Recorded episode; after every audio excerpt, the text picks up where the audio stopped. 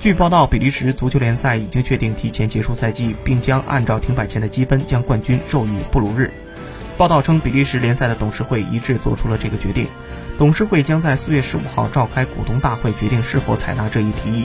如果提议被采纳，比利时甲级联赛很有可能成为欧洲第一家因为新冠疫情而提前结束本赛季的甲级联赛。而关于各项名额的分配问题，联赛冠军被授予了停摆前排在积分榜头名的布鲁日，排在第二的根特获得了欧冠资格赛的名额，排名第三的沙勒罗瓦将征战欧联。但欧足联暗示这样将会取消比甲球队的欧战资格，比甲是否会是第一张倒下的多米诺骨牌？欧足联紧急下文，严禁旗下其他联赛向比甲学习。